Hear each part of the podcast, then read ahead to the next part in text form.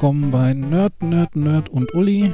Und wie ich gerade gehört habe, ist es die Folge 23, die für eine Subkultur von Nerds eine besondere Bedeutung hat.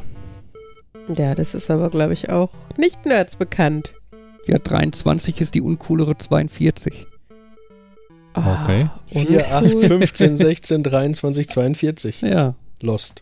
ja. Achso, ähm, nee, ich dachte jetzt eher wegen der Geschichte um Karl Koch und Ich Ja, dachte, ja, Illuminaten, oder? ja, es hat damit zu tun. das ist alles der gleiche Pot. Also bei Nerd ist äh, Der gleiche. Nerd. Bei Lost. Ja, wir sind ja, also ich finde, also vom Erfolgs, äh, Erfolgsniveau sind wir auf einer Höhe. Der Erfolgspodcast Lost, Lost, Lost und Uli. Lost mit Uli, ja. Bitte, Jan? Äh, das hab ich vergessen. Achso, ähm, da haben die ja die Zahlen so gewählt schon, dass da extra Bedeutung 23, 42 drin ist, so dieses, damit man so das Gefühl hat, uh ja, die Zahlen haben wirklich eine Bedeutung. Ja, das Schöne und ist so. ja, dass, er das, dass du ja rein theoretisch bei so, so einer Zahl wie 23 mit der 2 und der 3 und dadurch ne, mit Mal und Plus, also 5 und 6, du irgendwie ja von jeder Zahl das irgendwie herleiten kannst, ne? Also es ist ja irgendwie immer ganz witzig gemacht, wenn das in irgendwelchen Romanen oder so verarbeitet wird, dann kann man jede noch so abstruse Zahl da irgendwie drauf. Aber sollen wir dann vielleicht einmal kurz die Geschichte von 23 und 42 erwähnen, für die, die es nicht kennen? Ja?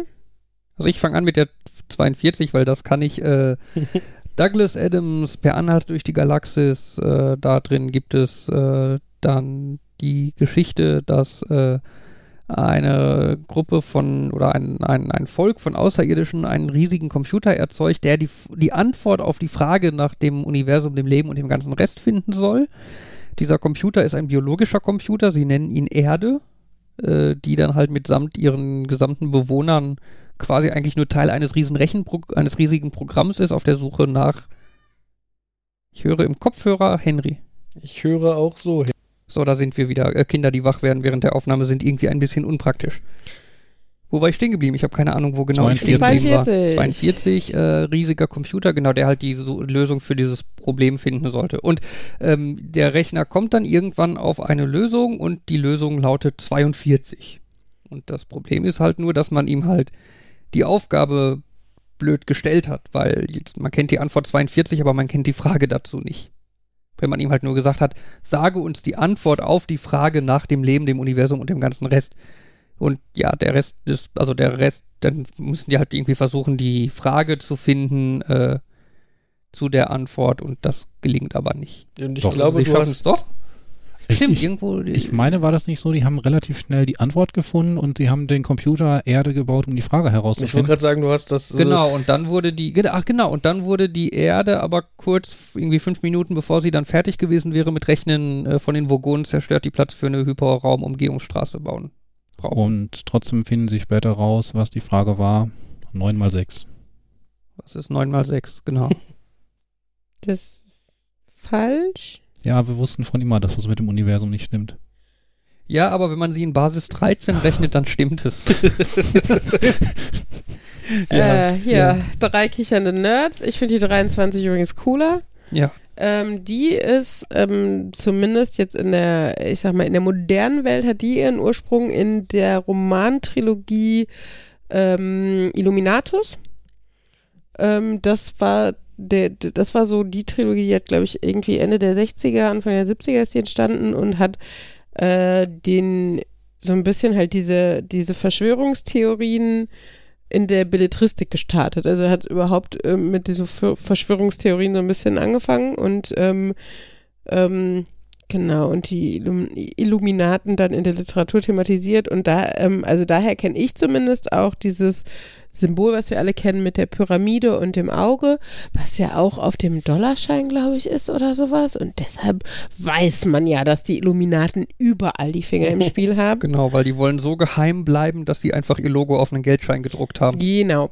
Ja. Ähm, genau, auf jeden Fall. Und da ist auf jeden Fall die 23 als wichtige, immanente Zahl, äh, Wert, Erkennungszeichen, was auch immer in den Illuminatenkreisen irgendwie genutzt.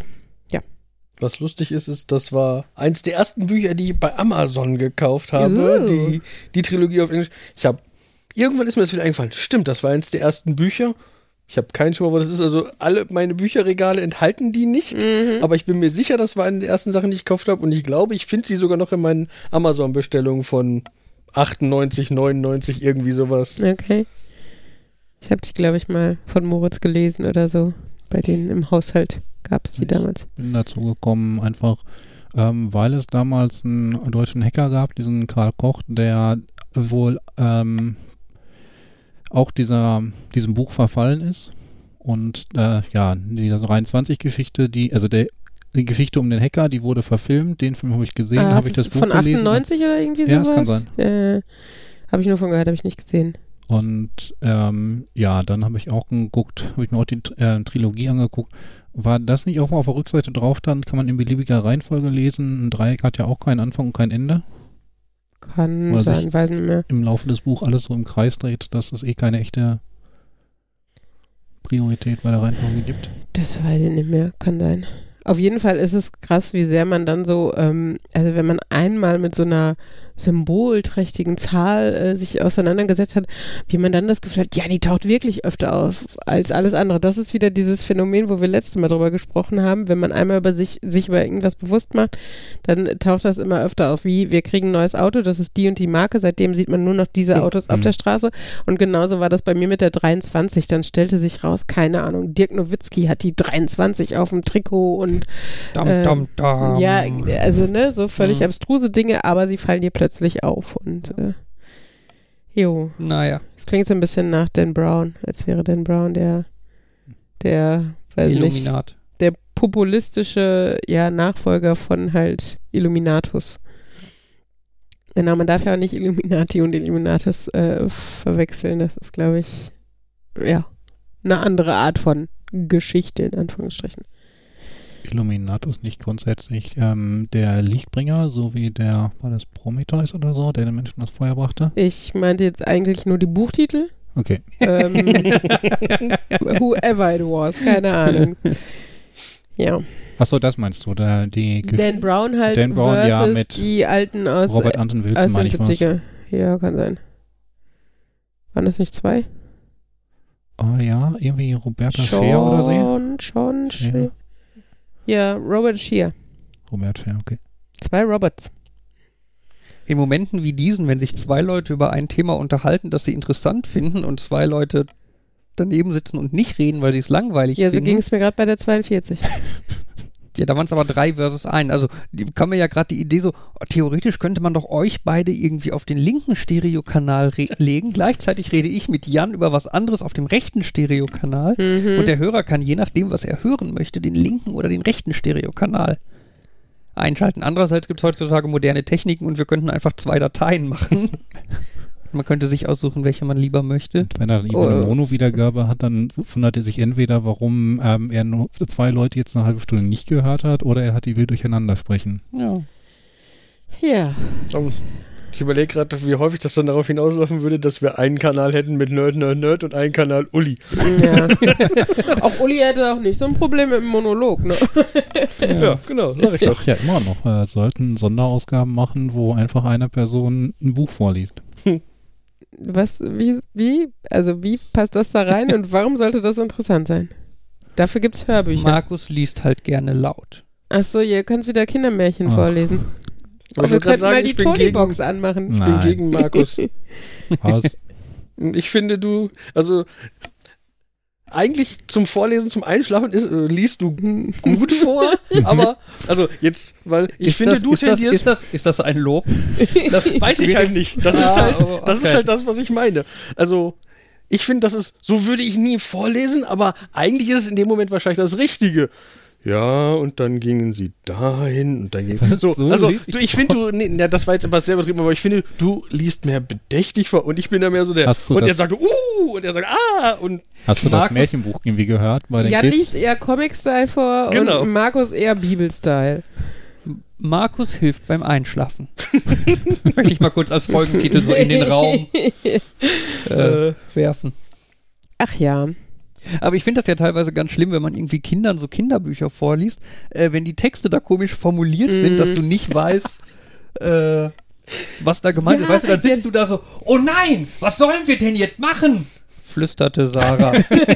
ja, das, das ist mir da bei dem Vorlesen auch passiert. Ich- oh Moment, Ich find, da sprach daran- jetzt, daran da erkennst du- es mit dunkler Stimme. Ich hätte das vielleicht etwas dunkler Daran, Ja. daran erkennst du gute Vorlesebücher. Also wenn die, Sat die Sätze dir, dass, dass das mal passieren kann, okay, aber dass du grundsätzlich weißt, wie so ein Satz formuliert ist, ähm, wo der Anfang, wie viele Nebensätze der hat oder, oder ne, was für eine Stimmung der verbreiten soll, wenn du sowas schon beim Vorlesen selber merkst, hilft das. Also ja, aber ich meine, in den meisten, in den meisten Fällen klappt es ja auch relativ gut, ne? ja, je simpler das Aber- Buch, desto einfacher ist es ja ne, auch. aber es ne? kommt halt so, so zwei, drei Bücher oder oben fallen mir halt ein, wo genau sowas drin ist, wo ich halt jedes Mal auf die Nase Erinner, falle. Erinnerst du dich an dieses furchtbare Felix the Cat äh, Buch aus dem Kindergarten, was Henry ausgeliehen hat?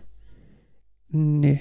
Ganz, viel- also die Kindergartenbücherei ist eigentlich super cool, gut bestückt, hat auch Tipptoy-Bücher und sowas, aber sie hat halt auch dieses Buch und äh, es ist ganz fürchterlich. Es ist ähm, aus den 80ern oder so, würde ich sagen, ist nicht so ein Drama, aber es hat halt unglaublich viel Text, unglaublich wenig kindgerecht, also so ein bisschen wie ähm, bei so Comics, wo dann irgendjemand platt gefahren wird und dann wirklich so platt ist. Ähm, äh, nur das halt nochmal verbalisiert, was es deutlich aggressiver macht, finde ich. Und der Satzbau und die Satzkonstruktion und die Wortwahl ist ganz fürchterlich, wirklich, wirklich schlimm. Und äh, Henry hatte das halt vor einem Jahr oder so das erste Mal ausgeliehen, als er noch nicht mal, also vielleicht gerade vier war, wenn überhaupt oder so. Ich hatte keine Ahnung, wie ich ihm das vorlesen sollte, ohne dass es für uns beide fürchterlich wird. Also, naja. Also es gibt auch schlechte Kinderbücher. Ja. Und, ich, und wenn ich so drüber nachdenke, finde ich mein, meine Umschreibung unserer beiden Arten zu lesen ist auch oft der Endeffekt von Kindern. Ich finde, du bist mehr, hilfreich beim so ins Bett bringen Ort oder beim Tischdeckenzeug so. Du versuchst da auch noch reinzubringen. Ich finde immer so, die Kinder können mit mir rumtollen. Und dann nachher, und ich gebe immer so aufgedrehte Kinder zurück. Hier, das Kind ist jetzt aufgedreht, ihr könnt das wieder haben. Ja, das sind, das sind die beiden Typen. Entertainment und Unterstützung oder irgendwie sowas. Ach ja, es hat alles da, seine Daseinsberechtigung. Jan entertaint beim Einschlafen. Ja, hier entertained. Ja, schreib mal auf, das gibt einen schönen Untertitel. Ich breche mir da jedes Mal einen ab. Ach ja, Untertitel, sowas denkst du dir auch aus. Ja, also ich meine mit Untertitel jetzt nicht, also die, die, den Titel der Folge und das, was in klein unter dem Titel steht. Okay. Ich nenne es immer Untertitel, aber Untertitel ist ja eigentlich, was sind ja eigentlich die Einblendungen? ja, aber es steht unterm Titel. Tada. Ja, aber ich glaube, es hat einen anderen Namen. Okay. Subtitle. Ich war wieder bei einer Ja, Art Night. Wieder- Ja, Äh, das interessiert schon keinen mehr. nee, es ist ein bisschen. Wir wollen eine ESP-Night machen. Genau. Hm, kann ich wieder, kann ich meinen eigenen Blog hier kriegen? Dann erzähle ich euch was von der Art Night während. Natürlich. Nein. Der, der Podcast Uli. Nerd, Nerd, Nerd. Und Uli. Hm, Ja. Irgendwann haben wir mal so einen Post, aber da steht ja nur Nerd, Nerd, Nerd und Uli drauf. Uh, wobei wir machen drei. Jeder erzählt eine Geschichte und dann hast du drei Links. Nerd, Nerd, Uli. Ja, Oh. das ist die, die mit weniger Kommunikation und mehr Redeanteilen bei allen. Das, Obwohl Jan redet dann trotzdem. Ja.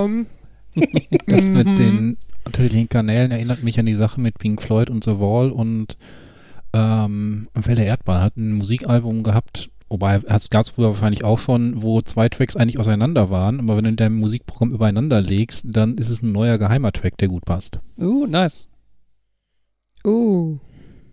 Wer macht so? ich bin mir sicher, das gab es auch schon mal bei Schallplatten. Ich, denk, ich erinnere mich da an Schallplatten, die hat einen ziemlich rauschigen Track, also eigentlich war es sehr alternative Musik, Mhm. was aber auch Sinn macht, denn nur wenn du die durch so ein, eine Visualisierung laufen lässt, dann hast du die Katzenbilder drin gesehen.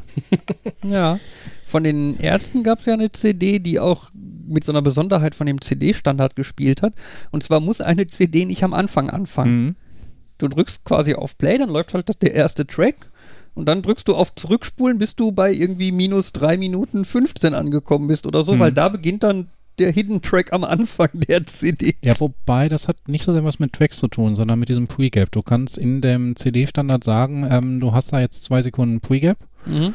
Was auch so normal ist bei manchen CDs, wobei ich weiß nicht, wie sie es heute noch machen, wenn man heute eine CD hörst, aber du konntest prinzipiell auch sagen, du hast da jetzt irgendwie 25 Sekunden Pre-Gap, die hörst du nur, wenn du vom Track davor kommst. Und beim Track 1 kommst du von keinem Track davor. Mhm. Deswegen konntest du da Sachen drin verstecken. Yay. Heute ist Vatertag. Ja, Ja, ja. der eine Vater, der hier anwesend ist. Keine, keine Panik kriegen in dem Moment, wo ihr das hier hört, ist kein Vatertag mehr. Nein. Das heißt allerdings auch, wenn ihr dann jetzt Panik gekriegt habt, dass ihr wahrscheinlich den Vatertag am letzten Donnerstag vergessen habt. Ja. ja. Uh, ich habe letztens gehört, wo der, also der, die Idee vom Vatertag basiert ja darauf, es gibt wie es gibt Muttertag und keinen Vatertag so ein Mhm. bisschen. Und der Idee des Muttertags ist eine Namensabdriftung. Es hieß irgendwie eigentlich Muttern, Mu- nee Mutter, Ma Mothering. Ich glaube im Englischen war es Mothering Day oder so. Mhm. Das war der Tag, an dem man als soll nicht Soldat als äh, wenn du von der Kirche entsandt warst, hast du jedenfalls deine Mutterkirche wieder aufgesucht. Achso, äh, als Teil des Klerus oder was? Irgendwie Also, sowas, genau. Dann, da ist man zu seiner Mutterkirche zurückgekehrt und hat dann. Hm, ja, und ist in die Mutterkirche hinein, zurück. Egal. Hat da äh, so. Ja. Naja. Ja, aber um mal ein bisschen bei Nerdkram zu bleiben, du hast gerade den ESP-Tag erwähnt. Ich nicht. Quasi. Und ihr seid gefühlt die ganze Zeit bei Nerdkram. Ja, das Ja, muss auch mal wieder von der sein. Art Night, dieser wunderhübsche Anker. Ich habe einen Anker gemalt. Nein, ist schon okay. Ich weiß ja, dass es die meisten nicht so interessiert. Aber es ist wirklich schön und er ist äh, sehr einfach gewesen und das ist, ähm, ich finde vom, ich sag mal, Preis-Leistungs-Verhältnis war es jetzt bis jetzt mal mit meinem Lieblingsmotiv. Äh, kommt in die Show Notes, das reicht, wenn ihr euch das anguckt, dann müsst ihr jetzt nicht mehr Mein zuhören. größtes Problem mit dem Motiv ist, glaube ich, dass ich Anker immer nur mit Tattoo verbinde. Und ich habe das gesehen und gedacht, sieht so ein bisschen so aus, wenn das auf den Arm von jemandem gehört und nicht auf dem Bild. Ja. Hey, meine Nachbarin hat so ein ähnliches Tattoo. Ich muss da wieder dran denken, ähm, an den Ank aufblasbaren Anker. Es gibt tatsächlich aufblasbare Anker, das ist wie Rollstuhl mit Pedalen etwas, was man häufig scherzhaft betrachtet, was aber in der Praxis sehr sinnvoll ist. Lustig, habe ich letzte Woche noch in einem Video, auch äh, in dem gleichen, wo ich das aus dem, mit dem Mothering Day her habe, Mhm. da war auch das Thema, was ist denn aufblasbarer Anker? Okay. Und wofür braucht man den? Den, die Idee vom aufblasbaren Anker ist, wenn du ein Schiff am Land festmachen willst, dann rammst du quasi einen Speer in den Boden und der bläst sich dann auf und ist dann unter dem Sand. Dann hast du den Sand als Ah. Bodenanker. Ah, okay. Ah. Dann ist es also, ein, äh, ja, ja, aber es ist dann ja auch nicht unbedingt ein Anker, obwohl, ah. Ja, es ist ein Anker eher im Hm. Sinn von, so wie man, wie Heringe nicht Heringe heißen sollen, sondern Erdanker, mit dem man Ja. so Zelte festmacht. Also, sollte man vielleicht dazu sagen, man sollte nicht mit Hering anfangen. Ähm, ich wusste, was du meinst. Ja. Apropos, wir fahren bald Zelten. Yay. Ich freue mich schon. Die Kinder auch, Fabian nicht so. Um jetzt nochmal mit der ESP-Night anzufangen. Ich habe jetzt, das ist die wundervolle Überleitung zum Campen gelungen und ja, aber Ja. nee, ich will ja nicht weg von dem Thema. Uli will ich davon weg. weiß, ich weiß. Ja, komm, du hast, du hast eine Minute, go. Oh, danke. mit, mit, äh, mit ESPs meine ich äh, ESP 8266. Das ist so ein kleiner Mikrocontroller mit äh, WLAN und äh, genau, und der kostet halt, wenn man ihn irgendwie in China bestellt, irgendwie 1,70 Dollar oder so und ist halt ideal für so Internet of Things ich glaube, mein Mikro ist Basteleien. gerade verrutscht. und so.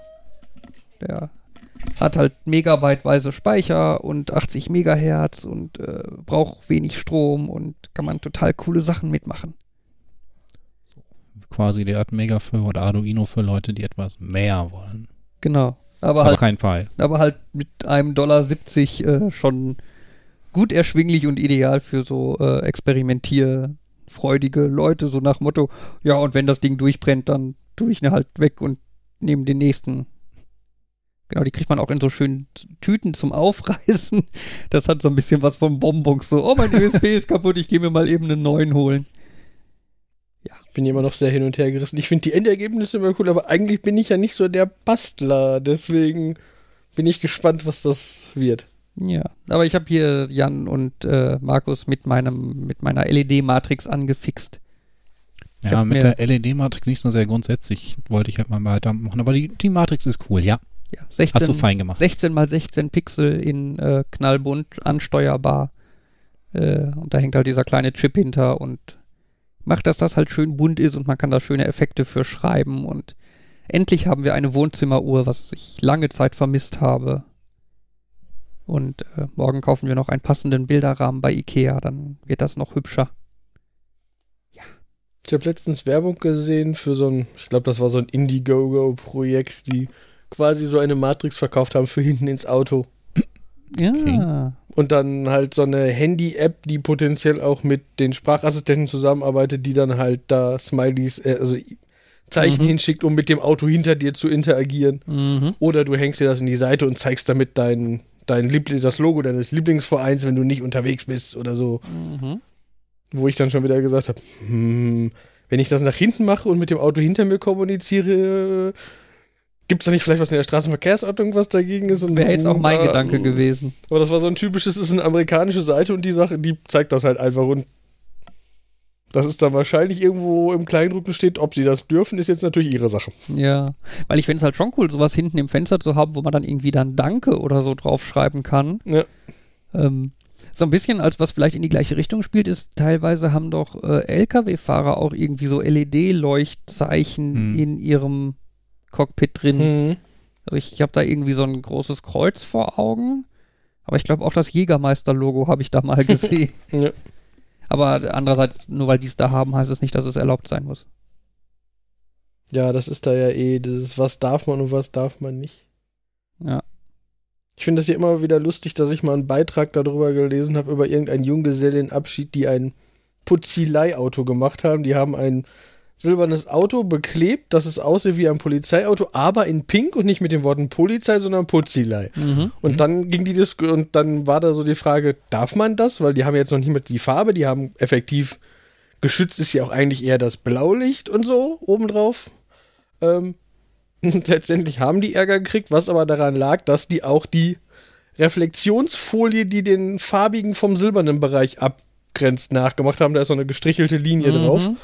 Und die Reflexionsfolie darfst du nicht auf dein Auto kleben, einfach. Und deswegen mussten sie dann für dieses Auto, die haben wohl, das war, war dann so ein, jetzt kriegen sie aus Prinzip da, das klang auch so ein bisschen wie ein, jetzt kriegen sie aus Prinzip einen dafür ein, weil wir das etwas komisch finden, aber eigentlich ist das in Ordnung und Mhm.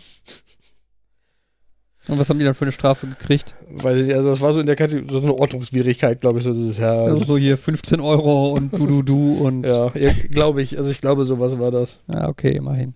Ich erinnere mich wieder an dieses Bußgeld, irgendwie 5 Euro, weil mehr, Auto, mehr, mehr Leute in dem Auto saßen als ähm, erlaubt in dem Auto und plus 15 Euro, weil die Person im Kofferraum nicht angeschnallt war. Ja.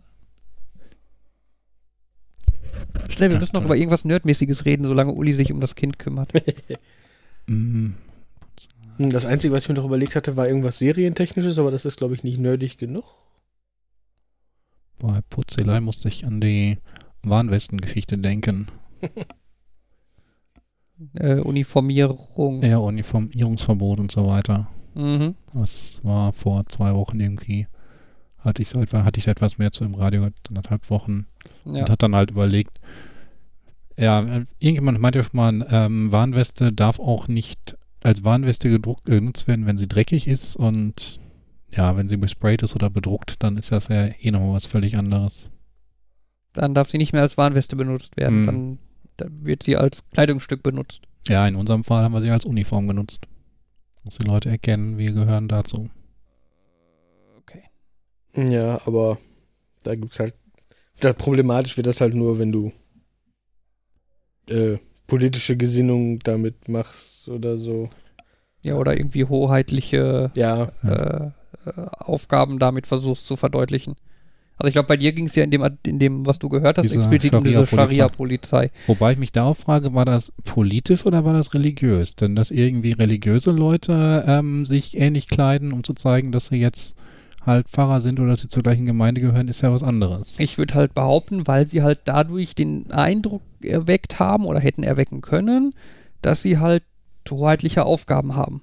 So Okay. im Sinne von, wir sind eine Abteilung der Polizei. Das war auch, ich fand das auch der Artikel, ich habe, also der Artikel, ich habe irgendeinen Artikel dazu gelesen und der war auch hinreichend schwammig, fand ich, weil irgendwie, die haben zitiert dieses Jahr politisches äh, Motivation, irgendwie sowas. Und dann als Hauptargument haben die eingebracht, dass Leute, dass die Kleidung dazu geeignet ist, Angst zu machen. Ich finde, das ist nicht das gleiche wie eine politische, also ihr, euer Argument passt nicht zu dem, was ihr, was ihr argumentiert. Von daher weiß ich auch nicht. Es klingt nicht mehr nach ESP. Nee, nee, Es klingt nach Politik, ich will mitreden. nee. Warn, Oh, Warnwesten. Wir reden über Warnwesten. Politik erinnert mich an dieses Thema, wir wollen hier nicht zensieren. Wir möchten nur vermeiden, dass ihr irgendwas sagt, was uns schlecht darstellen lässt. Genau. Ach ja. Ja, AKK versus YouTuber. Kann ey. doch nicht sein, dass der seine Meinung im, im Internet sagt. Ja, vor allen Dingen, weil sie gegen uns ist, obwohl Ja, wir doch alles richtig machen. Ähm, ja. Weil da Ah, extra das Video gerade zeigt, was sie alles so richtig gemacht haben. Ja. Ja, wir haben gerade Joko und Klaas geguckt. Mhm. Die hatten ja, wenn ihr das hier hört, letzte Woche dieses Joko und Klaas gegen Pro7. Ja. Und wir haben uns dann gerade, also das Prinzip der Sendung ist ja, äh, die, die beiden treten quasi an gegen den Rest von Pro7 und dann spielen die Ausnahmsweise halt, als Team. genau, und dann spielen die beiden halt so Spielchen wie damals, ne, Schlag den Star, Schlag den Raab, Soweit in der Art, ja. so Spielchen halt. Ähm, und wenn sie gewinnen, dann kriegen sie eine Viertelstunde Live-Sendeplatz auf Pro7. Machen ist das bei jeder Folge oder war es bei dieser? Ich glaube, das ist immer. Genau, und sie kriegen die halt um, also, ne, zur Primetime sozusagen. Mittwoch und, äh, 20.15 Uhr. Genau, vor Grey's Anatomy muss man dazu sagen, damit man, damit klar ist, es ist Primetime. Grey's Anatomy guckt jemand, das ist so Primetime, dass es auffällt, wenn da jemand anders ist? Ach, Markus. Bleib in deiner Bubble. ähm, alles gut. Auf jeden Fall, ähm, genau, und sie haben es geschafft. Du kannst nicht Leute beleidigen und dann sagen, alles gut. Ja, Nein, Markus ist derjenige, der sagt, alles gut. Nö, ich habe ihn noch nicht beleidigt. Du kannst nicht, du kannst nicht, Jan, du bist voll doof, aber das findest du okay. Fabian, das hat wie, wie habe ich ihn beleidigt? du Pommes? Wodurch? Markus hat welche. Wodurch? Ja, wodurch habe ich ihn beleidigt? Das, du sagst, das erlebt in seiner Bubble. Ja, und? Ja. D- Dass du das so beurteilst, das ist dein Problem. Hast du das so beurteilt, Markus? Mir ist klar, dass ich nicht ganz auf dem Laufenden wer, wer bei DSDS gerade gewinnt, welche Models irgendwo waren und Grey's Anato- Anatomy eine erfolgreiche Serie ist. Ich gucke mich gerade durch CSI Staffel 2. Welches CSI?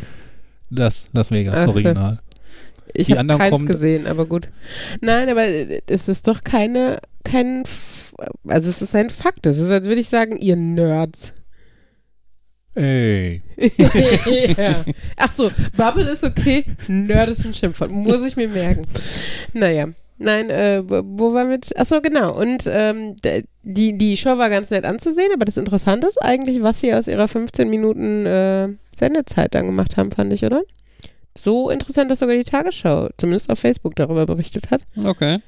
Ähm, und zwar haben sie, äh, was überhaupt nicht zu den beiden passt, finde ich so im ersten Moment, gesagt, es gibt Leute, die vielleicht mehr oder vor allen Dingen gehaltvollere, wichtigere Dinge zu sagen haben als die beiden und haben quasi ihre 15 Minuten aufgeteilt äh, für drei Sprecher oder drei, Personen. genau, drei Personen, die aus ihrer Lebenswelt, aus ihrem Alltag eigentlich berichtet haben. Ähm, die erste Person war Pia Klemp, heißt sie, glaube ich. Ähm, eine Kap Kapitänin. Ist das, ist das Ja, gegendert? Kapitänin. richtig? Ja, ne? Kapitänin ähm, eines äh, zivilen Seenotrettungsschiffes auf dem Mittelmeer. Und wie man sich denken kann, werden da weniger Touris und mehr Flüchtlinge gerettet durch.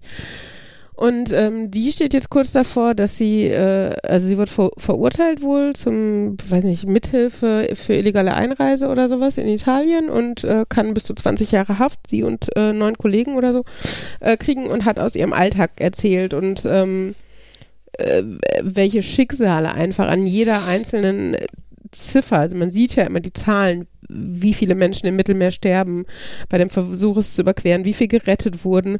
Und ähm, ja, sie hat halt ein paar dieser Zahlen äh, ein Gesicht gegeben und ähm, sehr eindrucksvoll, ja, gesagt, dass das äh, eigentlich nicht, nicht nur ein Recht, sondern eine Pflicht ist und schon gar kein, gar kein Verbrechen, ähm, diesen Menschen dort zu helfen. Ähm, Genau. Und jetzt gerade zu den Sommermonaten hin äh, werden es wahrscheinlich wieder mehr Menschen versuchen und dementsprechend auch mehr Menschen dort sterben. Genau, es war, das war der erste Gänsehautmoment auf jeden Fall. Ähm, als zweite Person hatte, hatten sie einen ähm, Sozialarbeiter, ähm, der am Bahnhof Zoo in der Bahnhofsmission ähm, arbeitet in Berlin und ähm, der hat halt von seinem Alltag erzählt und ja, von, von, von seinen Wünschen, wie er sich wünscht, dass Menschen auf Obdachlose vor allen Dingen äh, zugehen und ähm, äh, ähm, wie, wie das halt, ja, ähm, äh, dass man sich von diesen Vorurteilen, die man vielleicht hat, dann ein bisschen befreien soll und einfach erstmal wertfrei auf solche Menschen zugeht und guckt, wie man denen helfen kann. Und diese Floskeln, äh, jeder ist da selber schuld, wenn er auf der Straße landet oder so, äh, vielleicht nicht, ähm, ja, als erstes einfach im Kopf haben sollte, sondern den Menschen dahinter sehen sollte. Das war auch sehr eindrucksvoll. Und als drittes Thema ähm, von der Dame, die dort war, die, äh, da hatte ich letztens erst drüber gelesen. Ich überlege gerade, wie sie heißt. Der Name ist mir entfallen. Ähm, auf jeden Fall, äh, sie ist, ähm, ist in ein Dorf gezogen, Jamel heißt das, glaube ich. Ähm, im, im Osten, hier Mecklenburgische Seenplatte oder sowas, hatte sie, glaube ich, gesagt. Und äh, unter den elf äh, Familien, die da wohnen, sind, glaube ich, acht oder neun ähm, mittlerweile Nazi-Familien und zwar keine ach ja, wir wählen mal aus Protest die AfD-Nazi-Familien, sondern so richtig hau drauf mit Bedrohung und ähm, wir setzen unsere Gesinnung mit allen Mitteln durch, die wir haben. Ähm, ich hatte ein Foto gesehen aus diesem Dorf ähm, wo die äh, so eine, ich weiß nicht, ob das so eine Garagenseite oder was auch immer irgendwie gestaltet hatten, ähm, die Bewohner des Dorfes. Und es war halt so, also erst auf den ersten Blick so Heimatbild, aber tatsächlich dann mit ähm, Hitlerbezug und einem, schönen Schild nach Braunau oder sowas. Also ganz, ganz platt und ganz krass. Und ähm, bei denen, ähm, also sie und ihr Mann, ähm, sind äh, halt da geblieben und äh, in diesem Dorf, obwohl sie nicht nur bedroht wurden, sondern äh, auch die, die Scheune ähm, gebrannt hat, glaube ich. Ähm, äh, genau, also richtig, ja, es muss richtig krass sein, dort zu leben und ähm, zu wissen, wie unwillkommen man eigentlich ist. Und ähm, sie sind aber trotzdem stark genug oder es ist ihnen wichtig genug, dass sie sagen, wir machen da jetzt nicht Platz für die nächste Nazi-Familie, sondern wir bleiben hier und im Gegenteil, wir sind laut und wir machen Feste und ähm, wohl auch ein Musikfestival mit Unterstützung Ärzte, Toten Hosen, ähm, äh, Herbert Grönemeyer hatten sie genannt. Ähm, genau, um halt darauf aufmerksam zu machen, um dieses Problem zu benennen und nicht tot zu schweigen oder ähm, davon zu laufen. Genau. Und äh, ich muss ja sagen, ich fand diese 15 Minuten sehr bewegend, äh, überraschend cool für die, für, fürs Fernsehen einfach. Und ähm, ich meine, Joko und Klaas, da hat man öfter schon mal mitgekriegt, dass die ähm, zu solchen Themen ja durchaus auch den Mund aufmachen. Ähm, aber dass sie das so explizit nutzen und ähm, diese 15 Minuten nicht als äh, Joko und Klaas Show nutzen, ähm, fand ich recht beeindruckend. Ja, Entschuldigung, ein Uli-Monolog, aber es war eine Nacherzählung, es war nicht nur meine Meinung. Was sagt ihr dazu? Ja. Mhm. Nein, ja, ich stimme dir da eigentlich zu. Also es war, war beeindruckend. Ähm, ich bin mir nicht sicher. Ich könnte mir auch vorstellen, dass die gesamte Geschichte von vorne bis hinten geplant und geskriptet ist. Das kann natürlich gut sein. Ähm, auch wenn ProSieben natürlich sagt, ne, wir distanzieren uns davon, beziehungsweise wir hatten keinen Einfluss. Äh, das glaube ich auch nicht dass die da nicht, äh, dass die da keinen Einfluss drauf hatten. Ähm, aber äh, ich denke, ähm, also die wollen sich, Pro7 will natürlich äh, einerseits äh, ähm, eine menschenfreundliche Meinung, sage ich jetzt vielleicht mal, darstellen und gleichzeitig aber nicht die latenten Nazis, die das Programm gucken, verscheuchen, glaube ich. Einfach, weil dazu ist es halt einfach zu sehr eine Firma und äh, auf Gewinnen ausgelegt. Ähm, aber gleichzeitig finde ich es halt ein cooles Statement und ähm, ich glaube, es hat schon die Gemüter bewegt. Also, weil es ist zumindest bei Facebook und so auch äh, relativ häufig an mir vorbeigekommen. Und ähm, ja. Ich hatte das auch irgendwie, ähm, genau, gestern hatten sich Arbeitskollegen darüber unterhalten, dass sie da äh, gewonnen hatten und sie jetzt ziemlich gespannt sind, was da ähm, ja gestern Abend passieren würde. Und habe dann auch heute nur so ein bisschen, ja, als Thema aufkam, heute zusammen gucken, ähm, äh, wollte ich mir das Video schon mal angucken und habe das irgendwie nicht so direkt gefunden, aber gesehen, dass auch einige Leute darüber gesprochen haben. Ich meine, ein Teil von mir hofft natürlich, dass es da, dass das tatsächlich so war, dass da ProSieben weniger die Finger im Spiel mit hatte, sondern nur irgendwie jemanden mit der Hand oben über den roten Knopf, falls es wirklich extrem über die Stränge schlägt, aber ich kann Ja, mir natürlich auch vorstellen, dass das wirklich geskriptet war. Aber was wäre da drin so schlimm, wenn Pro7 die Finger im Spiel hätte? Im Gegenteil, es würde bedeuten, dass auch eine große Firma, die auf Profit aus ist, ähm, äh, dieses Thema wichtig genug findet oder zumindest gut genug, ähm, als dass man diese 15 Minuten Sendezeit darauf äh, verwertet. Und ähm, ich fände es halt dann gut aus der Perspektive, dass die eigentliche Show nicht so sehr geskriptet war, sondern dass es da wirklich darum ging, dass sie die 15 Minuten gewinnen ja, und okay. dass auch dann tatsächlich ehrlich gewonnen ist und nicht von Pro7 von vornherein klar, dass sie das machen. Und dass dann die beiden gesagt haben, okay, und die Zeit nutzen wir jetzt so. Ja, aber das weißt du natürlich nie. Klar ist das äh, eine schöne Vorstellung. Ich Ja. glaube aber, es ist tatsächlich heutzutage in den seltensten Fällen so, dass ja, dass Live-Shows wirklich äh, oder ja, solche Shows halt wirklich ähm, völlig, also das Ende völlig offen ist, ne? Also ich meine, es mag jetzt sein, dass die natürlich sowas wie jedes, das erste Spiel war, wo sie mit Dartpfeilen unter besonders schwierigen ähm, Bedingungen irgendwie ähm, auf eine Dartscheibe treffen mussten. Und ich glaube, sowas kannst du halt schlecht skripten, Hm. aber man kann natürlich schon sagen, okay, wenn jetzt, ähm, keine Ahnung, die das und das Spiel gewinnen und wir wollen, die sollen am Ende gewinnen, dann, ähm, ja, dann geben wir denen halt nochmal die Chance und stellen in dem und dem Quiz dann die leichteren Fragen oder sowas, ne? Also, ähm, da hat man natürlich äh, Möglichkeiten aus dem Hintergrund die, die Strippen zu ziehen. Ähm, aber wie gesagt, ich finde gerade diese 15 Minuten, selbst äh, egal ob Pro7 oder inwiefern Pro7 da die Finger im Spiel hatte, äh, fand ich es äh, eine beeindruckende Sache. Also Ein Bonus für das Finale. Das war einfach, dass sie nicht alle acht Stationen hatten, sondern auch noch durch fünf Pferdeln. genau. Genau. Okay. Das fiel mir gerade ein. Das, ich habe mir gar nicht, mehr dran gedacht, wie sich das jetzt eigentlich geäußert hatte, aber gut. Ja, das haben sie am Anfang auch nicht erzählt, sondern haben immer nur gesagt, ihr verdient einen Bonus fürs Finale und dann. Äh, das war Hm. gar nicht klar, was, was diese Spiele im Vorfeld dann an Hilfe bringen. Aber ja. Ja, es ist es ja bei Joko und Kla äh, Joko gegen Klaas ja auch meistens nicht gewesen. ja. Was ich auf jeden Fall sehr lustig fand, ich weiß nicht, ob ihr da gerade drüber gesprochen habt, das Spiel mit dem Kran. Nee. Nein. Ja, oben nach dem Kind gucken. Ähm, ja, das eine Spiel war, der eine von beiden bekam einen sehr, äh, nennen wir ihn mal, flauschigen Anzug an und wurde an einen Kran gehängt und der andere steuerte dann den Kran und musste halt mit dem Flauschigen den Boden wischen, bis man da eine Matheaufgabe ablesen und lösen konnte. Das war schon ein sehr dämlich, bescheuert, lustiges Spiel. Ich würde mir gerne nochmal euer Kind äh, ausleihen und diesen Anzug, mit dem ein Kind den Boden wischen kann.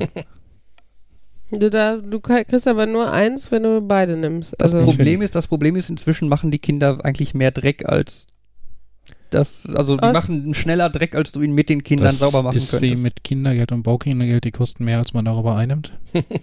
mhm. Ja. Obwohl Henry steht ja total auf Putzen. Ich meine, ich versuche ihn ein bisschen von den Putzmitteln fernzuhalten, weil ich gehört habe, ist nicht so äh, gesund.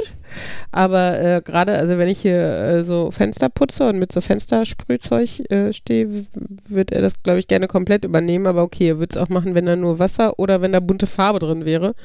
Ähm, um den sauberen Effekt hinterher geht es ihm, glaube ich, weniger, sondern wir haben das Spritzen. Das, das Spritzen, genau. Wenn du ihn machen Ja, lässt, dann spritzt er die ganze Flasche Fensterreiniger auf das Fenster. Ich glaube trotzdem, also auch hier mit so Staubwedeln oder so, du, also du kannst ihn schon, wenn du ihm das schmackhaft machst, zumindest zeitweise. Natürlich verliert er nach fünf Minuten dann wahrscheinlich das Interesse und du musst ihm die nächste Aufgabe geben.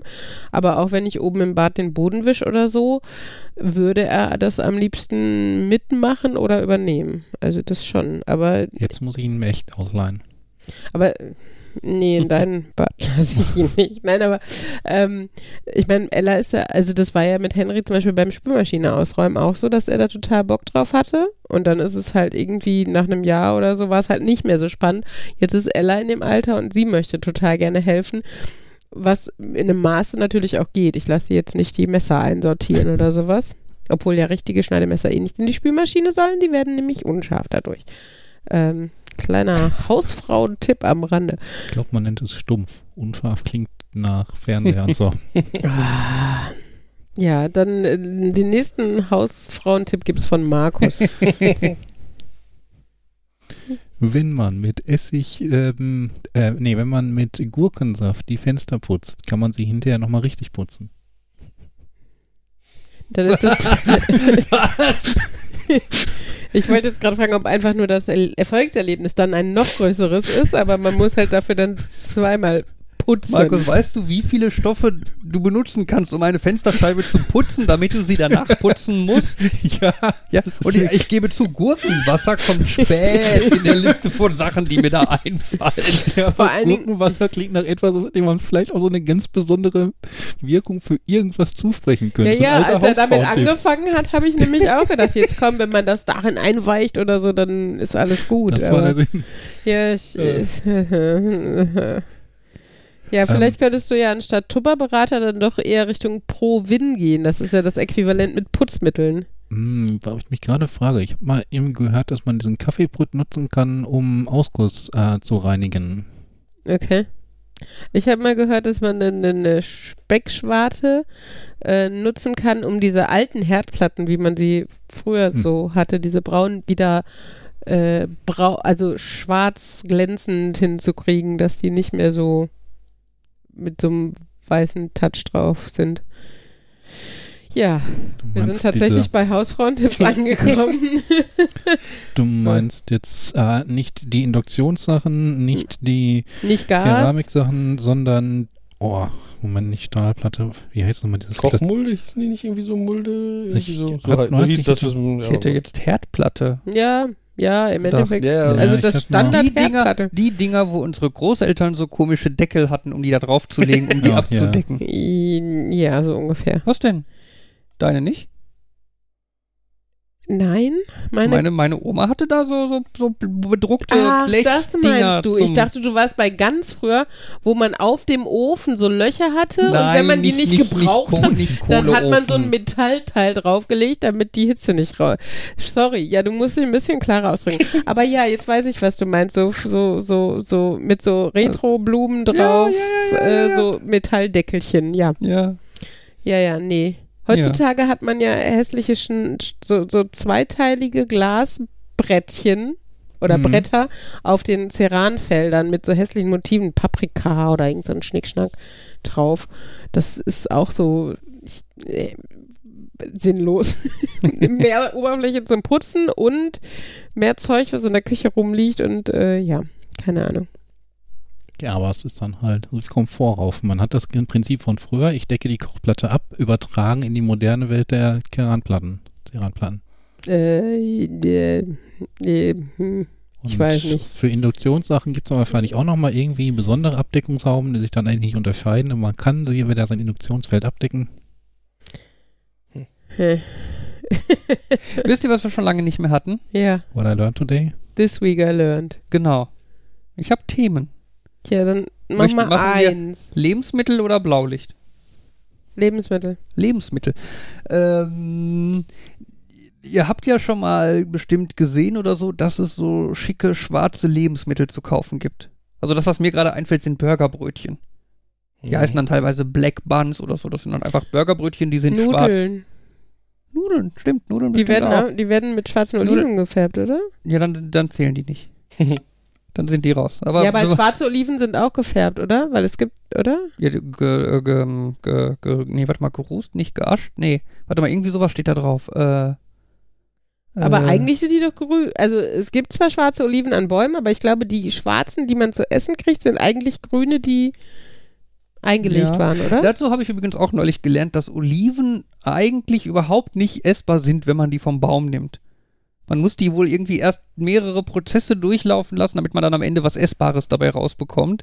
Wo auch so ein bisschen die Frage ist, wer überhaupt damit angefangen hat. Weil so dieses, ich habe jetzt dieses Ding, was überhaupt nicht essbar ist. Ich weiß nicht, ob die nicht schmecken oder hart Ja, sind oder was doch, auch immer. die meisten Sachen Und sind doch gucken- versehentlich entstanden. Dann lege ich die versehentlich da als Essigbad oder was auch immer. Ja, aber es ist wohl ein sehr komplexer Prozess mit vielen Schritten und ne, Ja, wo dann Leute machen viele dumme Dinge und dann kommt manchmal was Gutes raus. Meistens kommt Ja. die AfD raus oder so, Wer aber ist eigentlich auf die Idee gekommen, hm, da die Kuh und der Euter, ich zupf da jetzt mal ran und trink, was da rauskommt. Ja, aber das kann ich noch nachvollziehen. Ich meine, dann Ja. siehst du da so ein Kälbchen, was da dran trinkt und dann kommt Und irgendwann die denkt, Idee, mal gucken, wie das schmeckt. und denkt so, okay, wenn das Ja. nicht dran steht, Ich meine, der sterbe ich erste, vielleicht auch nicht der dran. erste Mensch, wer auch immer das damals probiert hat, wird wahrscheinlich nicht dran gezogen haben, um zu gucken, ob man da das da rauspressen kann, sondern wird sich mit seinem Mund da dran gehangen haben. ja, das. Äh, Ja, was denn das machen? Das machen die Kälber genauso. Ja, man muss Ich nicht hoffe, alles er hat eine weibliche machen. Kuh dafür genommen. Sonst. Oh mein Gott. Oh mein All in the Gott. face, Paul. Gott Okay, du warst bei Blackfoot. Äh, das ist schlecht. Äh, ja, mit den Oliven, das recherchiere ich für nächste, für nächste Folge mal. Das könnte interessant sein, was für was diese ominösen Schritte da sind, die man machen muss. Ja, obwohl ich bei, äh, bei Oliven immer an äh, Mafia, den äh, Klamauk-Film, denken muss. Äh, Untertitel: Eine Nudel macht noch keine Spaghetti. Und äh, ein Teil des Films spielt ganz am Anfang in einem kleinen italienischen Dorf während des Festa della Olivos Schwarzos.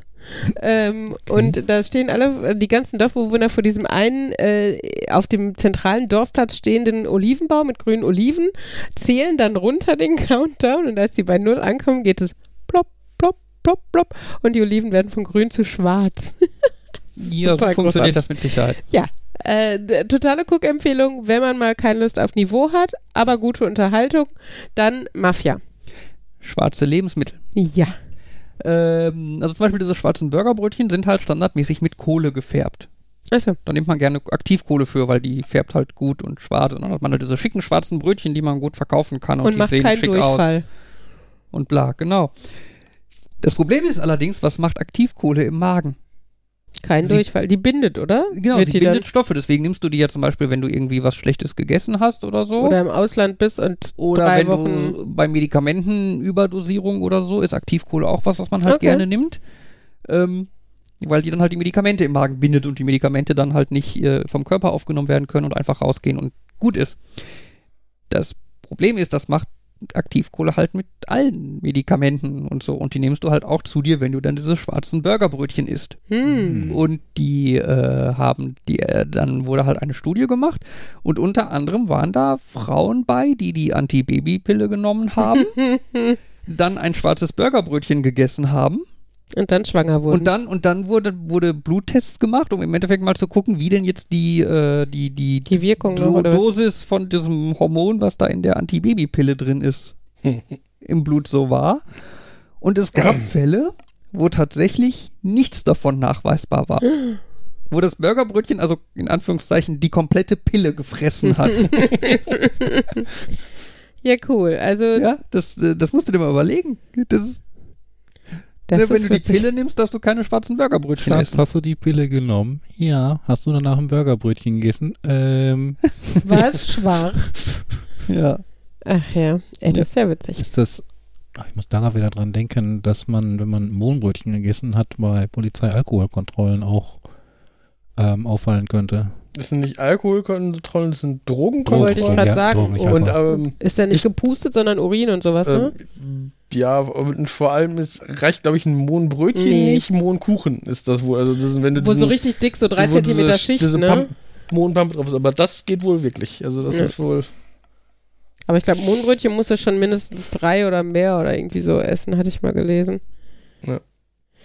Ja, versucht sich, glaube ich, jeder mit rauszureden, der bei der Polizei einen positiven Drogentest gemacht Ja, hat. dann machen sie eh einen genauen Bluttest Ja. und so und dann, Ja, aber man kann es ja mal versuchen, ne? ja. Wenn, wenn man die schon an den Hacken hat, dann kann man denen wenigstens noch mehr Kosten verursachen oder so. Was ich da interessant finde, ist, ich habe letztens irgendwo, wahrscheinlich war es wieder ein YouTube-Video. Ich weiß nicht, ob ich es also. Also wahrscheinlich habe ich es irgendwo gesehen oder gehört. Quelle unseres Wissens. Genau, vielleicht auch gelesen, ähm, dass, dass das auch mit der Qualität des Monds zu tun hat. Es ist nämlich, nie, also ich meine, das liegt ja darin, dass Opium aus, auch aus Mohn hergestellt Opium? Ja, O- Opium potenziell auch aus Mond stammt. Ähm, und ich dachte halt einfach, ja, das ist da, da sind halt geringe Mengen drin oder so, weil das gleiche Pflanze ist. Aber es ist wohl wirklich so, dass Opium ist eigentlich nur in der Pflanze und für den Mond nimmt man nur, den, nur die Körner. Mhm. Nur es ist extrem äh, äh, umständlich, die, die werden halt gewaschen. Und der meiste industriell produzierte Mohn wird nicht genug gewaschen, als dass das gar keinen positiv gibt. Also rein theoretisch könnte man Mohn produzieren, der kein positives Ergebnis macht. Das ist aber so Wenn viel man ihn Arbeit. aber weil, abstrus doll reinigt. So genau, weil ungefähr. da wohl Mhm. immer Reste von der Umpflanze noch minimalste dran sind. Und Das, das, heißt, das heißt, wenn du genug Mondkuchen isst, Genau, also ich in, in dem, da ging es auch darum, dass du potenziell dann auch nicht nur in dem Test Nachweis hast, sondern wenn du genug davon hast, hat der wohl wirklich eine minimale Opiumwirkung. Es ist halt einfach nur bei der Aussage für den Test ist das ein False Positive, weil da hast du halt von da, du, da kriegst du dann irgendwie kurzfristig nach Mohn hast du ein Ergebnis wie lange nach einer gefährlichen Do länger nach Mhm. einer gefährlichen Dosis. Also deswegen ist das irgendwie so. Jetzt weiß ich, warum mein Papa so gerne Mondkuchen isst. Dieser Kuchen kann Spuren Ich von denke Opium enthalten. bei mir im Kopf verbinden sich jetzt so zwei äh, Zitate. Einmal Opium fürs Volk und das andere ist, wenn das Volk kein Geld für, für Bro Brot hat, soll es doch Kuchen essen. Und irgendwie das verbindet sich gerade in meinem Kopf. Aber es ist ja auch, äh, sind ja, also zumindest das eine ist ja gar nicht korrekt. Das äh, mit dem Brot sollte ja Marie Antoinette oder so gesagt haben und das ist, glaube ich, irgendwie falsch überliefert oder sowas. Ähm, ich habe gerade eine wilde Assoziationskette, die mich bei der Knopfhoff-Show enden lässt. mhm. Weil Marie Antoinette ist aus Frankreich. Mhm. Die Hauptstadt von Frankreich ist Paris. Es gibt Mhm. den schönen Film Midnight in Paris, wo Owen Wilson und irgendein Mädel in Paris der 20er Jahre landen. Mhm. Und dort gehen sie in irgendwelche Clubs, in denen das Lied Ain't She Sweet läuft, Mhm. das man kennt als das, in den, die, Die- Intro-Melodie der Knopfhoff-Show. Ja. Und Okay. ja, daher bin ich jetzt da. Kennt ihr die Knopfhoff-Show? Klar, Wer kennt sie nicht, oder? Alle Leute, die Ich jünger sind als wir. zwei Ja. Bücher davon. Ich würde gerade sagen, ich habe zu Hause auch noch einen Knopf auf Einige Dinge haben sich bei auch. mir eingebrannt, ähm, wissenschaftlicher Art, weil ich das ist in Büchern habe. Gut, dass du wissenschaftliche Art dahinter gesagt hast. Ich denke nämlich immer nur an die Klamotten, die die Assistentin da anhatte. Ja. Das waren halt die 80er und sie hatte diesen Neonpinke Leder. Over, Nee, äh, Türkis und Lila. Äh, so ein Lederblouson und dazu passend auch aus Lila und türkisem Leder einen bodenlangen Rock mit Stiefeln Ich stelle drunter. mir gerade vor, wie Jo- Joachim Muller da irgendwie so eine ganz relevante Theorie der Wissenschaft ähm, beweist und damit jahrelange Forschung beendet. So die große sensationelle Sensation, äh, wissenschaftliche Sensation. Die und, Uli, sensationelle Sensation. und Uli meint, ah, die hat ein schönes Kleid an. Der Joachim hat ein schönes Kleid an. Aber der Punkt ist doch, dass es nicht schön war. Ein schönes Kleid. ähm, auf jeden Fall gibt es die ganzen Folgen der Knopfhoff-Show auf YouTube. Da kann man die gucken. Und das ist, Mhm. Eine großartig. Reise Es- in die Vergangenheit. es war wirklich eine großartige Show. ja, Die Knopfhoff-Show.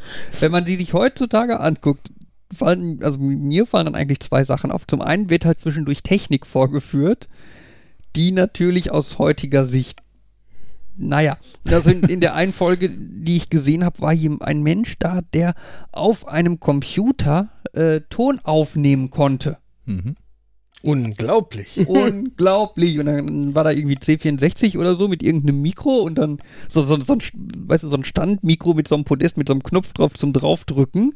Mhm. Und dann stellte sich Joachim Bublatt halt davor, drückte diesen Knopf, sagte irgendwie drei Sekunden lang was. Und dann konnte man halt auf dem Computer irgendwie den Knopf drücken und dann wurde das wieder abgespielt, was der Joachim Bublatt gerade in das Mikrofon gesagt hat. Das, Und das war völlig, das ganze Publikum, das war so ein bisschen so, puh, mind blown.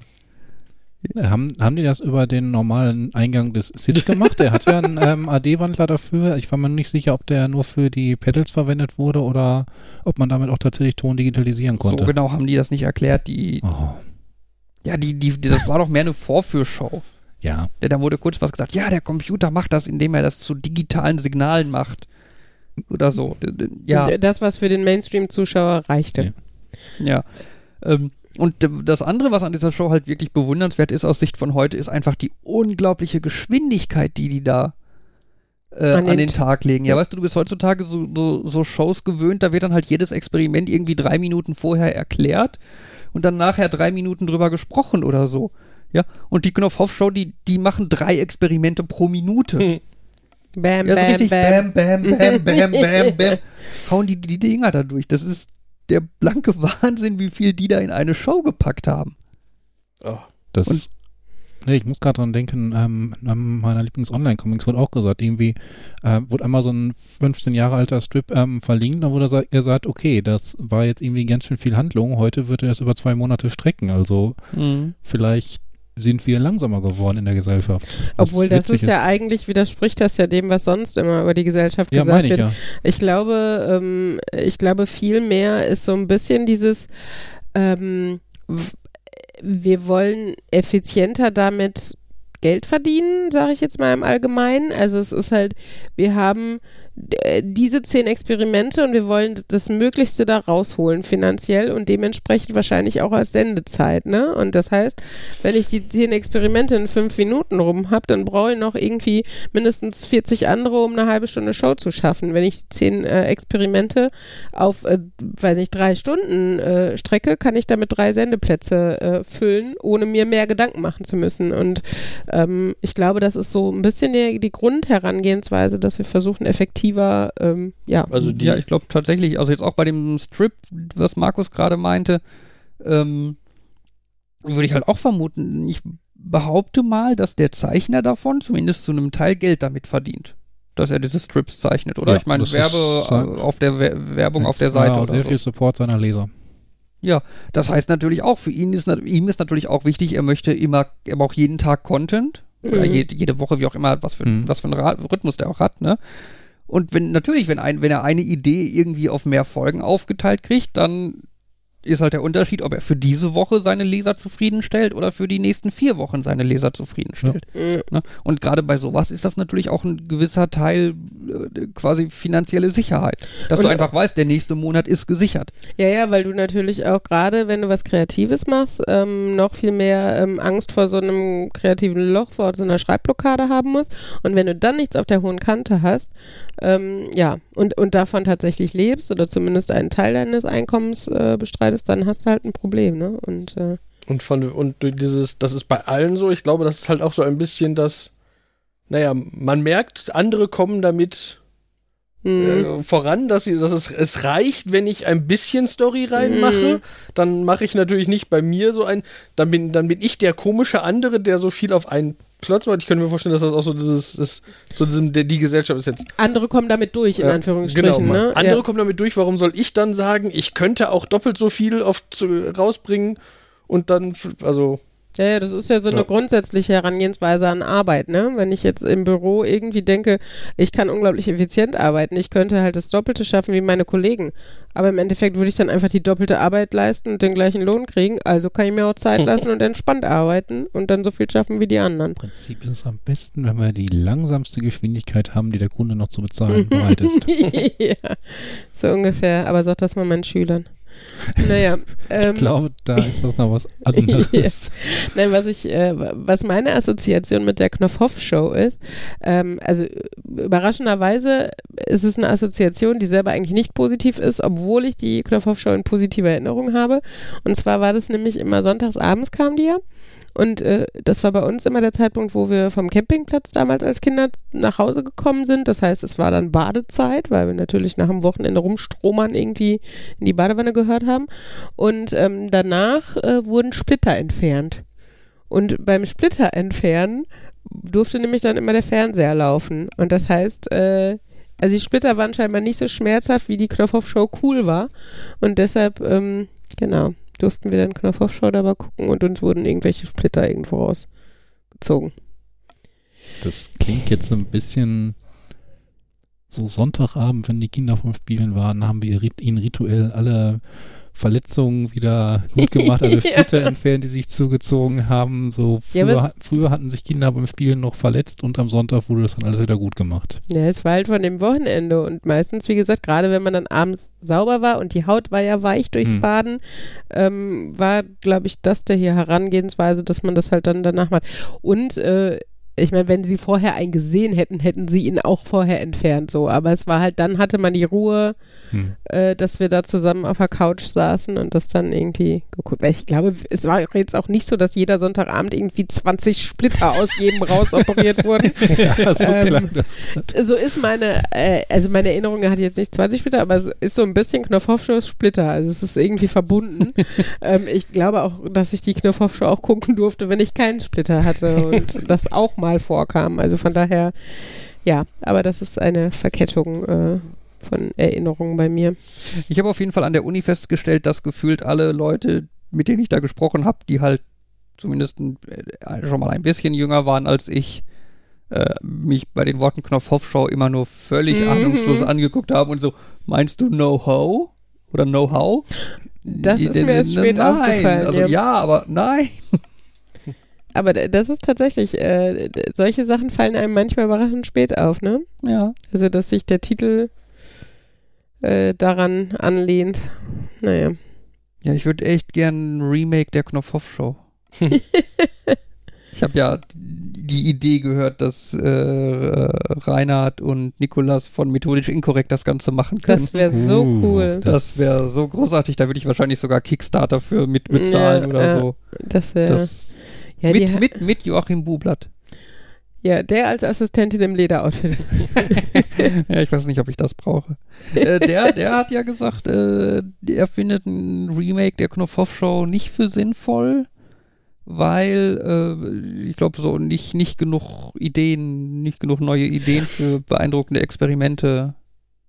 Ja, da müsste man jetzt natürlich wissen, wie viele beeindruckende Experimente haben die schon damals gemacht. Also ich meine, es, es verschwimmt ja so ein bisschen in, in der Erinnerung, dass man jetzt sich an das eine oder andere erinnern kann, aber ähm, ja, müsste man gucken, ob da tatsächlich nichts mehr übrig ist, was man ganz gut so. Wenn die Leute von heute die Show gar nicht mehr kennen, können sie ja einige alte Experimente nochmal machen. Einige ungefähr- schon, aber ich finde, es wäre jetzt doof, wenn man tatsächlich ein Remake in der in Nein, dem natürlich nicht alles eins zu eins. Sinne macht, genau, dass man äh, am besten sich noch den, die Karteikarte von Joachim Bublatt nimmt und Ich weiß aber auch nicht, ob, ob nicht jetzt dann aufkäme. Ja, das ist ja alles. Also, ich habe wahrgenommen, dass viele von den Experimenten auch so damals halt ganz nett waren, ob die jetzt nicht so.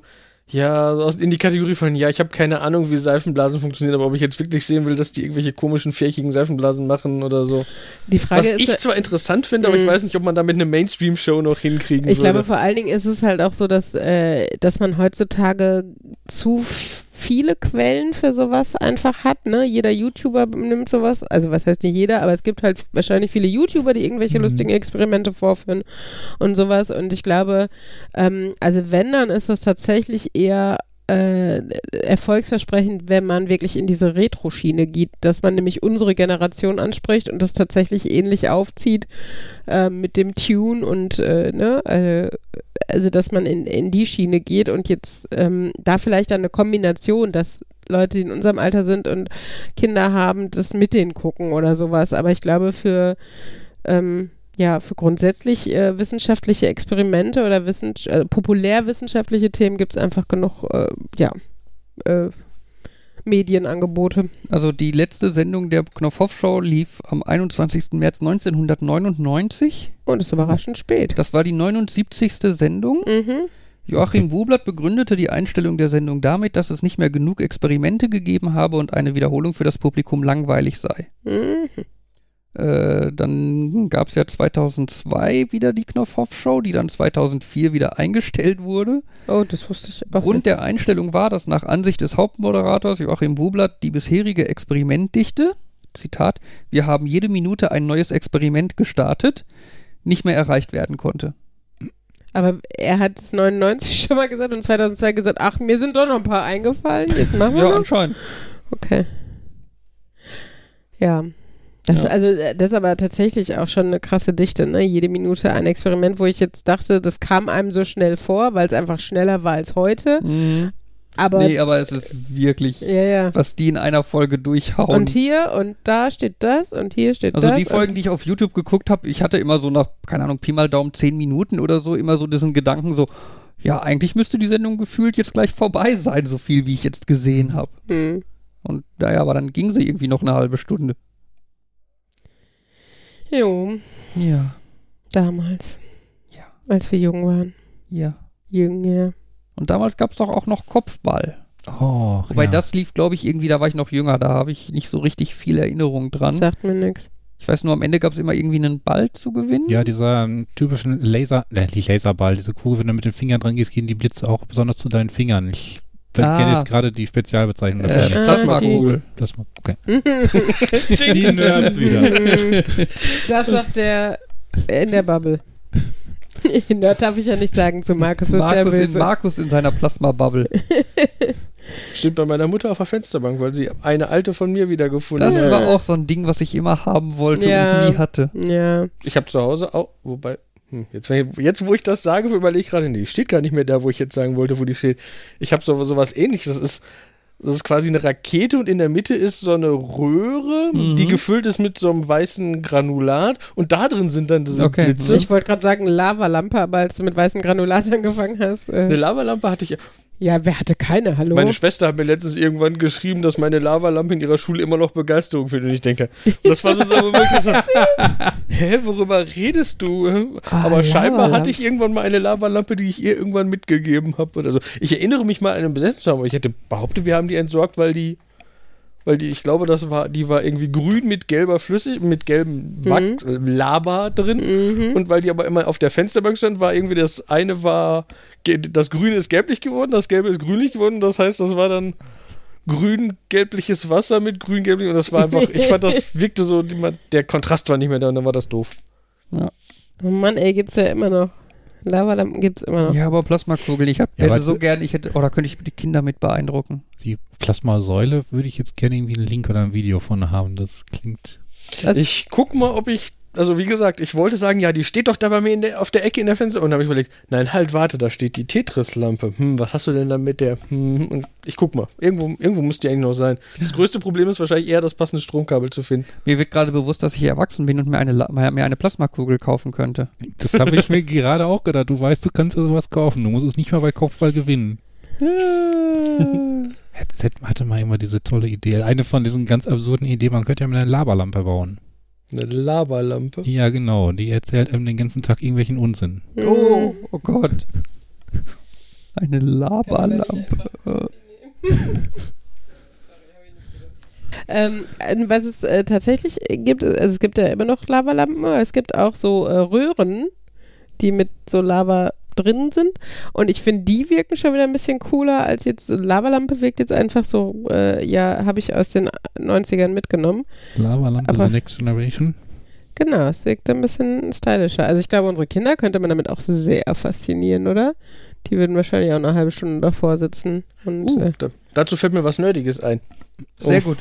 ähm, Cloudflare generiert per Lavalampe Zufallszahlen. Ich weiß.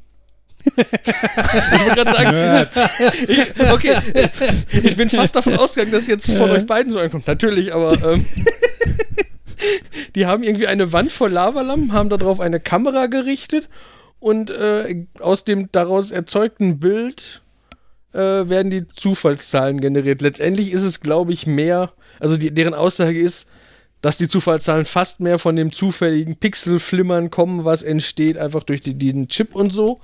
Aber letztendlich, weil, damit die sagen können, da ist was physikalisch, worauf das basiert und nicht irgendein pseudo-zufälliger Algorithmus. mhm. Das, Jetzt mit Ich zeige gerade das Foto von der Wand mit voller Lavalampen rum. Ja. Was schon dezent eindrucksvoll ist. Das mit dem Foto erinnert mich da an, an die Leute, die so einen RSA-Token-Generator ähm, über Webcam anzeigen lassen und am besten dann nochmal eine OCR-Software drüber laufen lassen. Hm. Und die sind auch alle gut geschützt und es ist nicht so, dass man, wenn man gelangweilt irgendwo sitzt und Shodanio oder wie auch immer man die aussprechen will, benutzt, die Seite, die offene Dienste scannt, sagen kann, zeig mir mal offene Webcams. Ach, ich kann in ein Kinderzimmer gucken, ich kann in ein Wohnzimmer gucken, ich sehe einen Zufallszahlengenerator, okay. ich sehe einen Desktop, ich sehe einen Desktop, ich sehe einen Desktop, ich sehe eine Einfahrt, also die Ja. überwiegende Zeit sind Computermonit, also weil dieses, wenn man sagt, zeig mir Bilder an, dann scannt er irgendwie auch freigegebene Desktops, die also du siehst dann den Login-Dialog, also das Mhm. ist dann, die sagen dann einfach, man kann das halt sehen und man kann nichts machen, weil man sich einloggen muss. Also kurz, worum es geht mit diesen Lavalampen, warum die das machen, ist, äh, man möchte halt gerne auf einem Computer irgendwie echte zufällige Zahlen haben. Und das ist tatsächlich nicht, ein nicht unbedingt triviales Problem. Weil prinzipiell ein Computer ja erstmal deterministisch arbeitet. Das heißt, wenn man ihm die gleichen Eingabewerte gibt, kommen Kommt die gleichen Ausgabewerte raus. Und äh, das ist halt eine schlechte Voraussetzung, um Zufallszahlen irgendwie zu erzeugen. Und Hm. deswegen nimmt man halt dann immer irgendwelche Sachen dazu, äh, die dann hoffentlich tatsächlich zufällig sind und nicht von anderen beeinflusst werden könnten. Ähm, zumindest nimmt man dann diese zufälligen Zahlen als Basis, um andere pseudo-zufällige Zahlen daraus zu berechnen, wenn man halt viele braucht. Aber so das Rauschen von einer Webcam kann man dafür nehmen. Also im Prinzip eine Webcam einfach in einem schwarzen Kasten reicht dafür einfach aus. Dann macht die halt der Chip nur zufälliges Rauschen. Aber eine Wand von Lavalampen ist cooler. Ja, natürlich, aber teurer. Als ein Kasten mit einer Webcam drin. Weiß, ähm, das fand ich damals irritierend. Da kannte ich mich noch nicht so aus, als ich beim Online-Banking äh, gebeten wurde, jetzt bewegen Sie Ihre Maus ein bisschen hin und her in diesem Feld. Und ich dachte nur, okay, wenn ihr das sagt, dann mache ich das. Inzwischen weiß ich, dass ich zufälliger bin als deren Rechner. Also, Ja, aber damals war nur so, okay. ja. Andere Sachen, die man nehmen kann für Zufallszahlen, wären zum Beispiel äh, das Rauschen von einem Radio, das auf keinen Sender eingestellt ist. Äh, oder zum Beispiel ein Geigerzähler mit irgendeiner radioaktiven Quelle. Weil die Abstände zwischen dem Knacksen, die sind halt auch zufallsverteilt. Das mit dem Pseudo-Zufall, das hat mich damals ziemlich geärgert bei den Pokémon-Spielen. In der DS-Generation habe ich gedacht, okay, ihr habt den DS, ihr habt ein Mikro, ihr habt äh, MAC-Adresse, ihr könnt, wer weiß was, nehmen, um echten Zufall zu erzeugen. Und nein, sie haben es deterministisch gemacht, wie in der Generation vorher, wo sie keine Option hatten. Ja. Das Problem ist halt, also das sind das Deterministische, das sind dann halt äh, Pseudo-Zufallszahlen. Das heißt, du hast irgendeine Rechnung, die, bei der dann halt Zahlen rauskommen, am Ende, die halt quasi zufällig aussehen, aber es nicht sind. Das heißt, wenn du quasi eine, also sehr vereinfacht, ne, wenn du eine Zahl aus der Reihe hast, dann kannst du davon die nächste Zufallszahl berechnen. Ähm, ein sehr simpler Zufallszahlengenerator wäre halt, du hast eine vierstellige Zahl und äh, quadrierst die. Also rechnest sie mal sich selber. Und von der rauskommenden Zahl nimmst du dann die vier Ziffern in der Mitte als die nächste Zufallszahl. Und dann, wenn du dann, die nächste, dann wieder die nächste willst, Hm. machst du dann halt wieder, ne, quadrierst du das wieder, hast die nächste Zufallszahl. Damit kriegt man tatsächlich sogar relativ gut verteilte Zufallszahlen schon hin. Ähm, das Problem ist halt nur, ne, wenn jemand eine der Zufallszahlen kennt, kann er damit die nächste berechnen und damit die übernächste und so weiter. Und du hast keinen Zufall mehr. Weil andere Leute halt einfach voraussagen können oder im Nachhinein genau deine Zahlen berechnen können. Und das möchte man natürlich nicht, wenn man wenn es irgendwie darum geht, Sachen sicher zu verschlüsseln, wenn man irgendwie Online-Banking macht oder so. Bei, also ich weiß, bei Pokémon wollte man das, bei, ich glaube, früher in Zelda hat man das auch ausgenutzt, wenn man nicht weiß, was jetzt kommt, wenn man diesen Gegner besiegt oder welche Werte daraus kommen, kann man auch sagen, okay, dann mache ich das jetzt nicht, sondern mache das erst, wenn ein gutes Item bei rauskommt. Wenn der Zufall auf meiner Seite ist. Ja, Zufall. Ja, ja. Gut. Jo, ich glaube, it's a rap. Was? Wo? Lecker. Hm, Oh, aber ich wollte euch noch fragen, hat einer von euch Iron Sky 2 gesehen? Nein. nein. Es gibt Iron Sky 2. Ja, es gibt einen zweiten Teil dazu und ähm, ich war von dem ersten ja sehr begeistert. Der zweite war so, ich fand, das war so ein bisschen ein Film aus der Idee, uh, der erste ist gut angekommen, wir machen mal eine Fortsetzung und wir haben noch mehr abgedrehte Ideen und dann einfach so, wir haben hier diese drei abgedrehten Ideen und ja, die passen nicht so wirklich in den Film, aber wir machen mal einfach irgendwas. und so. Also zwischendurch war ich schon so, ja, wir sind jetzt hier, ach, wir, äh, ja, die fliegen jetzt mal dahin, damit das besser, also das war alles so, äh, Zusammengestrickt. so, es war schon sehr. Ich war enttäuscht davon, da, da, dafür, dass der erste so einer war. Alle haben gesagt, wovon redest du denn? Und Und ich kenne so wenig cool. Leute, die den gesehen haben und dann nicht gesagt haben, ja, der war ja wirklich total cool. Mhm. Okay. Ja, schade. Ja. Ja. Ähm, äh, apropos Film, hat jemand von Avengers da den zweiten Teil gesehen? Wie heißt der? Endgame? Nein, noch Oder nicht. was? Nein. Nee. Gut. Ich auch nicht. Ich hab's vor.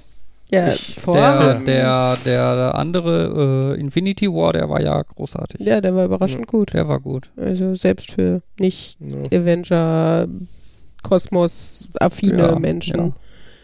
Bei mir war das so ein, ich würde ihn gerne sehen, aber ähm, also zum einen war mein Problem, ich gucke Filme gerne in Englisch, ich gucke Filme nicht gerne in 3D Und dann hat das Kino mir die Auswahl angegeben, du kannst ihn in Englisch in 3D gucken oder in 2D. Und das fand ich schon wieder doof. Und dann das zweite Problem war, irgendwie komme ich mir doof vor, alleine ins Kino zu gehen, aber eigentlich ist mir das jetzt zu doof, ganz viele Leute rumzufragen, wer mit mir da reingehen will, weil das irgendwie so, jetzt ich habe nicht mehr die Leute, mit denen ich immer ins Kino Mhm. gehe, weil Die alle Kinder haben, die Loser. hätte ich jetzt so nicht gesagt, aber aber, das ist eigentlich so. Hier, ich könnte dir eine Partnerschaft mit meinem Vater vermitteln oder so. Ich glaube, dem geht es ähnlich. Ach ja. Der würde sich den bestimmt auch angucken. Ja. Und ihr wo, wohnt doch zumindest zeitweise beide in der gleichen Stadt. Ach ja. äh, Ja, gucken wir mal. Wenn wir den gesehen haben, können wir mal drüber reden. Äh, Ja. Wenn nicht, reden wir über andere spannende Dinge. Genau. Ja. So, Verabschiedung, das kann nur großartig Oh werden. Gott. ich äh, Markus hat angefangen, Markus hört auf. Gut, dann allen unseren Zuhörern noch einen schönen Abend und auf. schlaft gut. Bis aber wo wir dabei sind, Mal. können alle Zuhörer sich mal irgendwo melden. Ich möchte einfach mal, dass Leute sagen, ich habe euch gehört. Ich weiß gerade nicht, wo das am besten ist. Schreibt auf die Seite einen Kommentar oder so. Ich weiß nicht wie. Ja, es ist wahrscheinlich. Oder je nachdem, wo ihr die News her habt, dass eine neue Folge da ist, könnt ihr auch gerne bei Mastodon oder Matrix oder Telegram. Äh, Aber wenn du so viele Quellen, dann muss einer die Ja, Quellen alle. Fabian- Ja, das kann ich dir dann ja mitteilen, Okay. wenn da jemand was geschrieben Spotify, hat. kann man bei Spotify kommentieren? Äh, äh, ich glaube nicht. Man kann Bewertungen abgeben. Bei iTunes kann man kommentieren. Aber Bewertung kann man doch trotzdem abgeben, oder? Ich weiß es Ja. nicht. Egal. Sucht, äh, sucht und findet einen Weg. Und ihr findet doof, dass alles, was ihr guckt, immer sagt, schreibt doch mal Kommentare. Dann schreibt das auch in die Kommentare. Und bei uns ist es definitiv nicht, um irgendeinen Algorithmus auszutricksen, im Gegensatz zu YouTube, wo das ja, das ist natürlich nur aus Interesse und nicht, weil Videos, wo Leute interagieren, besser für Werbung sind und so. Genau. Wie war das noch? Äh, hier, liked uns, Daumen nach oben Ja. und dann die Glocke, um uns zu Dingsbumsen. Und Ja, bei Instagram kommentiert hm, in eurer Sprache. Fuck you, nein. ja, Gut, zweiter Ansatz. Ich, wir wünschen ähm, einen Wir schönen wünschen Zweiter Ver- zweiter. Versuch. Wir wünschen euch frohe Weihnachten. Dritter. Versuch. Bis zum nächsten Mal wünschen euch Nerd. Nerd. Nerd. Und Uli. Tschüss. Tschüss. Tschüss.